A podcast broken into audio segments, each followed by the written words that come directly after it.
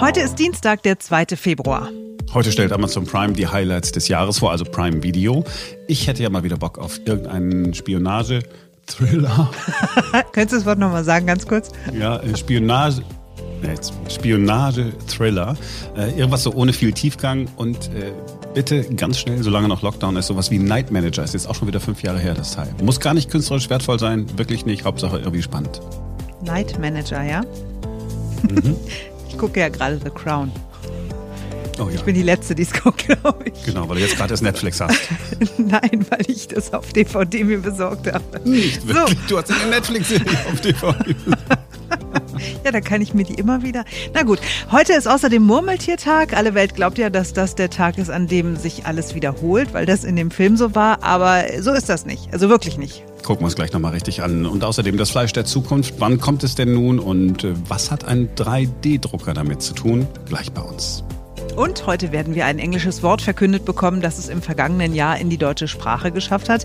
Der Anglizismus des Jahres. Ich bin Simone Panteleit. Hallo. Und ich bin Marc Schubert. Jetzt beginnt ein neuer Tag. Wir haben ja gestern schon einen echten Fan des Laborfleisches kennengelernt. Die Idee zu haben, Fleisch im Labor zu züchten, ist das eine, aber es funktioniert natürlich nur, wenn das Fleisch am Ende auch in der Fleischtheke liegt und es jemand kauft. Und wie man es schafft, da hinzukommen, das wissen die am besten, die heute schon auf dem Markt sind, die großen Fleischproduzenten. Ein solches Unternehmen ist die PHW-Gruppe. PHW, das sind die Anfangsbuchstaben des Firmeninhabers Paul Heinz Wessjohann. Den Namen kennen wir als Verbraucher eigentlich nicht. Von PHW gibt es aber eine Marke, die jeder kennt. Wiesenhof. Pro Woche werden etwa viereinhalb Millionen Wiesenhofhähnchen geschlachtet. Umsatz im Jahr mehr als zweieinhalb Milliarden Euro. Die PHW-Gruppe weiß genau, wenn sie eine Zukunft haben will, dann muss sie das anbieten, was die Verbraucher wollen. Es gibt bei PHW einen Vorstand für alternative Proteinquellen, Markus Keitzer. Er ist der Mann, der dafür zuständig ist, dass die Zukunft des Fleisches auch Umsatz und Gewinn bringt. Er ist auch der Mann, der dafür gesorgt hat, dass der Beyond Burger in Deutschland von seinem Unternehmen verkauft wird und nicht von einem anderen. PHW investiert in mehrere Startups im Ausland, denn dort sitzen die Startups, die an Alternativen zum Fleisch forschen. In Sachen Laborfleisch setzt man bei PHW auf ein Unternehmen in Israel, Supermeat. Wir sind ja ein klassisches Geflügelunternehmen. Das ist unsere Herkunft, das ist unsere DNA und das wird auch so bleiben. Zum anderen reagieren wir aber auch ein bisschen auf das Thema Welternährung. Wir sind bei 10 Milliarden in 2050. Wir haben einen explodierenden Proteinbedarf und wir sind auch davon überzeugt, dass wir eben diesen Proteinbedarf nicht mit den bestehenden Fleischsystemen lösen können. Ja, da brauchen wir neue Antworten. Wir haben auch das Thema Nachhaltigkeit und das wollen wir widerspiegeln in unserem Geschäftsmodell. Ja. Die Frage ist natürlich, wann kommt das Fleisch aus dem Labor bei uns Verbrauchern an? Wann kann ich es im Supermarkt kaufen? Ja, man muss ein Stück weit leider sich von dem Gedanken verabschieden, dass man hier linear in die Zukunft projizieren kann. Also wir haben es hier mit einer hochkomplexen Technologie zu tun. Man hat einfach Sprunginnovationen, wo es auf einmal relativ schnell vorangeht und wo es dann möglicherweise wieder an Themen hakt, die vielleicht auf den ersten Blick gar nicht so komplex waren. Und ich gehe mal persönlich davon aus, dass wir fünf, sechs Jahre noch brauchen werden, bis wir wirklich marktreif Markteinführung auch sehen werden. Da tut sich unheimlich viel. Ein konkreter Zeitplan ich glaube, das wäre einfach nicht seriös und eine Zulassung heißt noch nicht Marktreife. In Singapur ist das Laborfleisch schon erlaubt. Bei uns allerdings wird es noch dauern. Sie können jetzt nicht in Singapur in den Handel gehen oder in ein Restaurant gehen und diese Produkte kaufen. Was hier für mich ein entscheidender Meilenstein war, dass wir zum ersten Mal von regulatorischer Seite eine Rückmeldung bekommen haben. Ja, weil ich persönlich sehe das Thema Regulatorik als ein ganz wichtige Hürde, die es dann zu nehmen gilt. Ja. Regulatorik, das ist das entscheidende Stichwort. Laborfleisch muss hier in Europa genehmigt werden. Es fällt unter die Novel Food Verordnung, also die Verordnung für neuartiges Essen. Wenn wir EU hören, dann wissen wir gleich, das wird dauern. Jemand wie Markus Keitzer sieht das aber ganz anders. Ihm muss ja wichtig sein, dass die Leute das neue Fleisch auch kaufen und deshalb ist er ganz diplomatisch.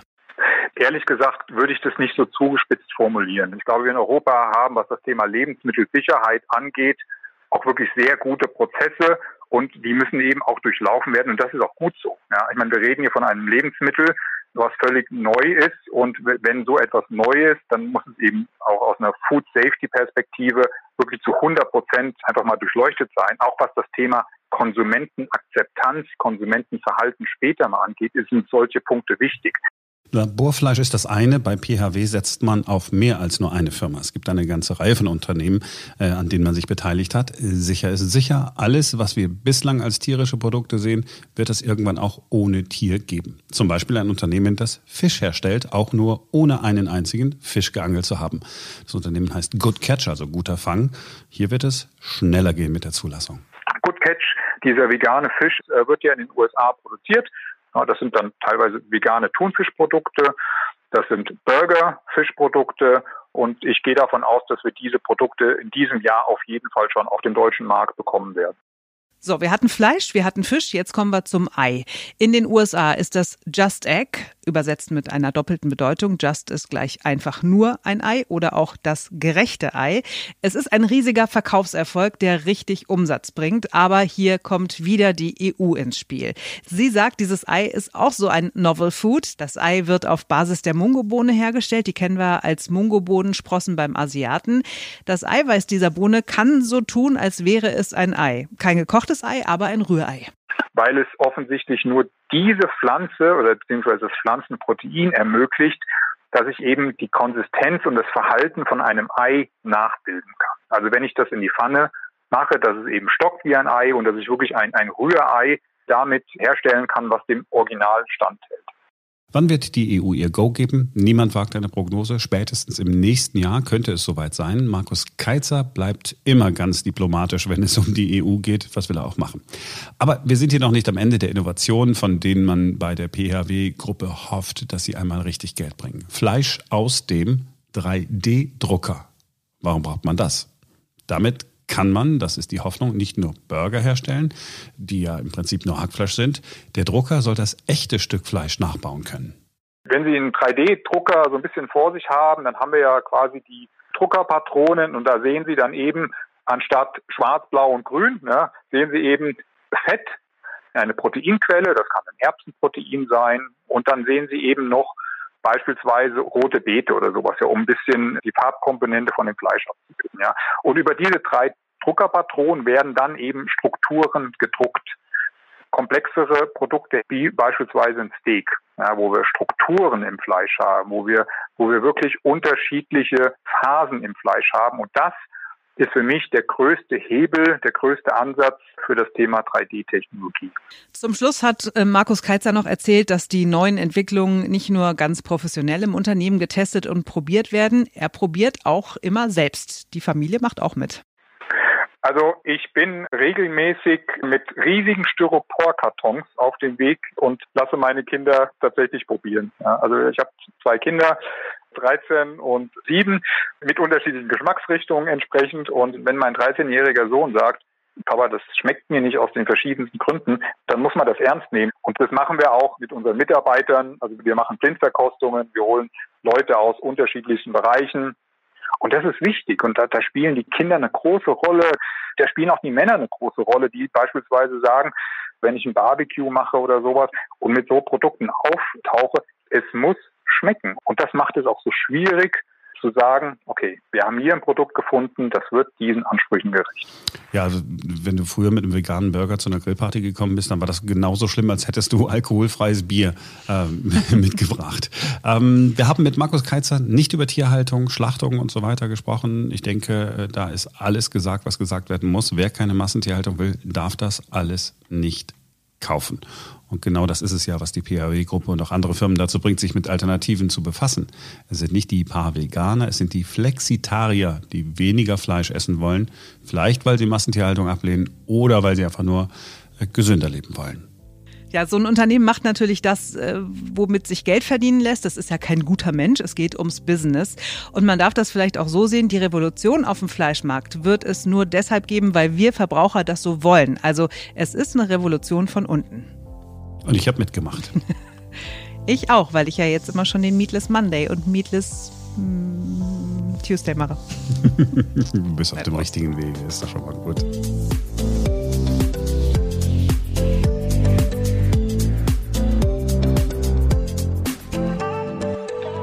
So, Murmeltiertag ist also. Das ist der Tag, an dem unter anderem in der Kleinstadt Punxsutawney ein Murmeltier aus dem Winterschlaf gerissen wird. Und je nachdem, ob es einen Schatten wirft oder nicht, wird das Wetter so oder es wird anders in den kommenden sechs Wochen. Das gibt es in den USA und in Kanada. Mehr als 20 Murmeltiere werden an verschiedenen Orten nach dem Wetter befragt, heute im Laufe des Tages. Groundhog Day heißt dieser Tag, weil das Murmeltier Groundhog heißt, wörtlich übersetzt Bodenschwein. Die Idee zum Tag sollen deutsche Einwanderer nach Amerika gebracht haben. Es gibt ein paar deutsche Bauernregeln, wonach der Schatten eines Dachses das Wetter vorhersagt. Dann kamen die Deutschen nach Amerika und hatten irgendwann die Idee, ach, könnten wir mal hier irgendwie zu einem Fest machen. Es gab bloß keine Dachse in Pennsylvania und deshalb hat man die Waldmurmeltiere genommen. Zum ersten Mal im Jahr 1841 ist dieser Tag in einem Tagebuch erwähnt worden. Ja, und man hat die Tradition auch eine Zeit lang so gefeiert, dass die Waldmurmeltiere nicht nur als Wettervorhersager genutzt worden sind. Weil man sie ja gerade schon aus den Verstecken geholt hatte, hat man sich gedacht, Mensch, dann können wir sie doch auch gleich aufessen. Boah, ist das böse, ey. Ja, war aber so. Eine Frage, mit der wir alle heute früh nicht wach geworden sind. Welches Wort könnte wohl der Anglizismus des Jahres geworden sein? Ja, auch dafür gibt es eine Jury, sechs Frauen und Männer, alle haben einen Doktortitel, einer ist sogar Professor und sie haben entschieden, welches Wort aus dem Englischen sich im vergangenen Jahr ins Deutsche eingeschlichen hat und dafür in Anführungszeichen ausgezeichnet wird. Es ist ganz äh, interessant, wenn man sich die Begriffe der vergangenen Jahre anguckt. Erst habe ich gedacht, oh mein Gott, noch wieder so ein Wort des Jahres, Anglizismus des Jahres, Unwort des Jahres, dies des Jahres, jenes des Jahres. Aber es ist tatsächlich so, dass die meisten Worte, die es in den vergangenen Jahren äh, gegeben hat, die ein Anglizismus waren, für ein Ereignis oder Ereignisse gestanden haben, die das Jahr wirklich geprägt haben. Hier 2019 zum Beispiel, da war das sozusagen dieses Punkt, Punkt, Punkt for Future, also Fridays for Future. Ne? Wir erinnern uns ja alle, Greta und die ganzen äh, jungen Leute, die auf die Straße gegangen sind, hat ja schon ähm, ganz gut gepasst. 2018 fand ich ein bisschen merkwürdig. Gender-Sternchen. Den komme komm ich heute noch nicht mit klar. Ne? Also dieses, wie, wie geht Gender-Sternchen nochmal? Also Sternchen. Podcaster Sternchen innen. Genau. 2017 äh, Influencer, ja klar. Kennen wir. 2016 Fake News, Donald Trump und so. Refugees Welcome war 2015. Blackfacing, da musste ich nochmal überlegen, was war denn da, was war denn da? Äh, das war doch diese Nummer, ähm, ne, man malt sich irgendwie äh, schwarz an im, im Gesicht und sagt dann, man sei ein Schwarzer mhm. so auf, der, auf der Bühne oder so. Aktueller Anlass gerade mit Thomas Gottschalk, hast du das mitbekommen? Mit dieser WDR-Sendung Die letzte Instanz? Nee. Wo Thomas Gottschalk erzählt hat, er hat sich auch mal so, also er hat mal gemerkt, wie ein Schwarzer sich gefühlt hat, als er sich bei einer Party, einer Kostümparty in äh, den Staaten irgendwie als Jimi Hendrix äh, verkleidet hat und hatte dann auch so eine so ein Afro äh, auf dem Kopf und hatte sogar eine Gitarre und so und da hat er sich mal so richtig gefühlt, also da hat er mal gemerkt, wie das ist, wenn man äh, eine dunklere Hautfarbe hat. Ich habe das ja selbst erlebt mit dem Shitstorm. In meiner grundtiefen Verehrung für Jimi Hendrix habe ich mir irgendwann eine schwarze Perücke aufgesetzt, mir, ein, mir eine Bandana gemacht. Ich hatte auch eine Gitarre und die ausgestellten Hosen habe ich sowieso noch. Und, und mit, bin, mit Blackfacing hast du dich dann, schwarz ja, geschminkt? Ja, aber okay. das war eine, eine tiefe Verneigung vor Jimi Hendrix und nichts anderes. Und ich war in Beverly Hills auf einer Party, wo nur weiße Banker waren. Ich habe zum ersten Mal gewusst, wie sich ein Schwarzer fühlt. Also ich habe da eine richtige sagen wir mal, Erweckungserlebnis äh, äh, gehabt äh, bei dieser Veranstaltung. Nichtsdestotrotz habe ich Trottel dieses Foto getwittert und habe einen Shitstorm bekommen. Aber 2011 schon mal das Wort Shitstorm, Anglizismus des Jahres. Das ist zehn Jahre her, Shitstorm. So lange leben wir mit dem Dreck schon. so, kommen wir mal äh, zu dem Anglizismus, der da heute veröffentlicht wird. Ich habe keine Ahnung. Die Jury weiß ja schon, wie sie sich entschieden hat. Ich wette auf. Ja, sag du? Ich würde sagen Lockdown. Ich würde sagen, ja, Lockdown oder Homeoffice.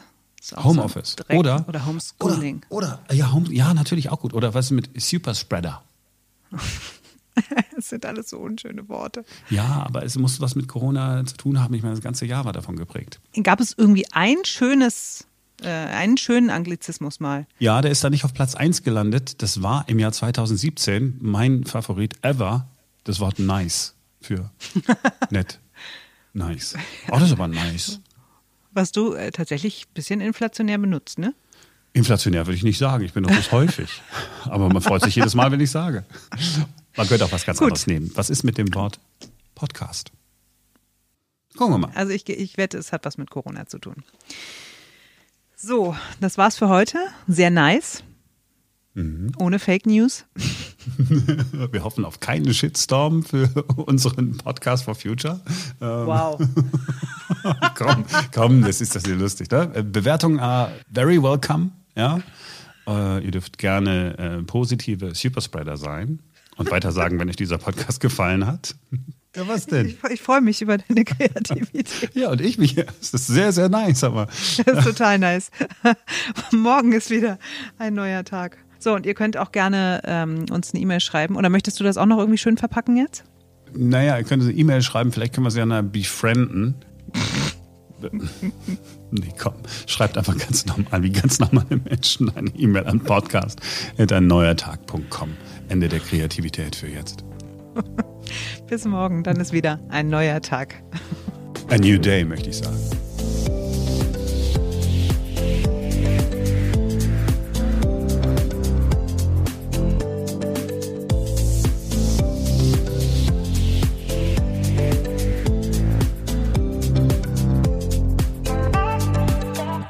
Welches Wort könnten wohl der, äh, könnte man, ey, ich, es ist auch dunkel, meine Brille ist beschmiert. Ja, und ich, die Zeichensetzung ist auch nicht gut. das liegt ausschließlich an meinem Unvermögen, ganz ehrlich.